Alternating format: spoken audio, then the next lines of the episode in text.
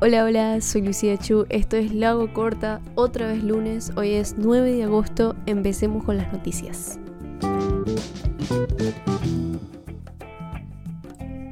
Este sábado, por primera vez desde hace 8 meses, Uruguay no registró ningún fallecido con diagnóstico de COVID-19, situación que se repitió el día domingo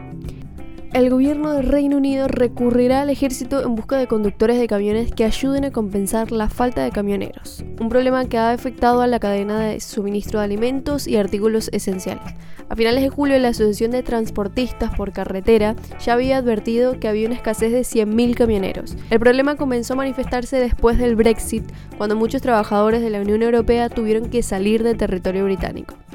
el presidente de Bolivia, Luis Arce, en un evento por los 196 años de la creación de las Fuerzas Armadas del país, instó a las Fuerzas Armadas a que nunca más sean parte de golpes de Estado ni reciban armamento de otros países, para reprimir a la población, haciendo alusión a la crisis política y social de 2019. Perú registró la primera protesta contra el gobierno de Pedro Castillo. Unas 2.000 personas se concentraron en las calles del centro de Lima durante la tarde de este sábado en protesta contra el gobierno de Pedro Castillo y su gabinete ministerial, exigiendo además al Congreso que lo destituyan. El jefe de BioNTech aseguró que la vacuna anti-COVID de Pfizer BioNTech funciona con las nuevas variantes del coronavirus en circulación y todavía no necesita ser adaptada Aclaró que es posible que en los próximos 6 a 12 meses surja una variante que requiera la adaptación de la vacuna, pero todavía no es así.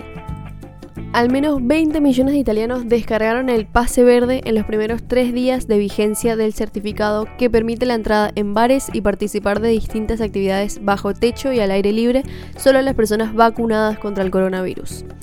Un nuevo informe del Grupo Intergubernamental de Expertos para el Cambio Climático advirtió que el cambio climático ya es irreversible para el futuro próximo. El fenómeno ha llevado al mundo a su periodo más cálido en 2000 años y tendrá efectos irreversibles durante milenios.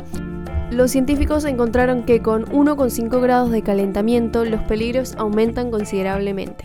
y pronostican que para alrededor de 2030, 10 años antes de lo estimado, se puede alcanzar este umbral, lo que supone consecuencias irreversibles como la subida del nivel del mar, olas de calor, inundaciones y otros eventos extremos. Para evitar este escenario, explican que sería necesario un esfuerzo coordinado entre los países para dejar de añadir dióxido de carbono a la atmósfera, empezando desde ahora. El fiscal del Tribunal Supremo de Grecia ordenó este lunes una investigación para averiguar si los graves incendios que han arrasado decenas de miles de hectáreas forestales y dejado centenares de familias sin hogar han sido causados por miembros de una organización criminal.